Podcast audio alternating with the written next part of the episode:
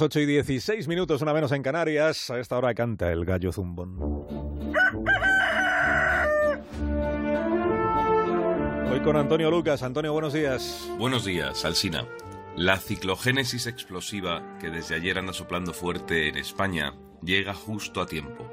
No solo para devolver agua a los embalses, que están ya con los huesos por fuera, sino para llenarnos la actualidad de nuevas tormentas, a ver si de una vez nos sopla en los titulares algo más que el rebuzno independentista. El viento y los indepes, cada uno por su cuenta, actúan con la misma ferocidad. Lo que cambia es el resultado. Mientras que un airazo de 120 km por hora te arrasa los árboles de la avenida, una declaración de Turul o de Rull te tira abajo la seriedad de un informativo. Eso por no hablar de las apariciones en plan Black Mirror de Puigdemont, que es ya la cara de Belmez del proceso Nunca antes un político tan quemado, tan solo, tan absurdo y tan ficcional había ocupado tantas horas de información. El independentismo es un fracaso de la estadística.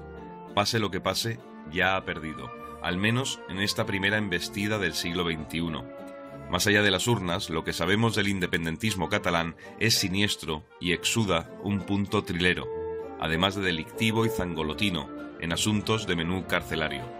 Lo digo porque escuchar a Rul y Turul en rueda de prensa narrando las bondades de uno al ping-pong y las quejas del otro con la comida del trullo es algo que a los seres normales nos afea la conducta, por escucharlos. Que si una hamburguesa quemada, que si un menú flatulento.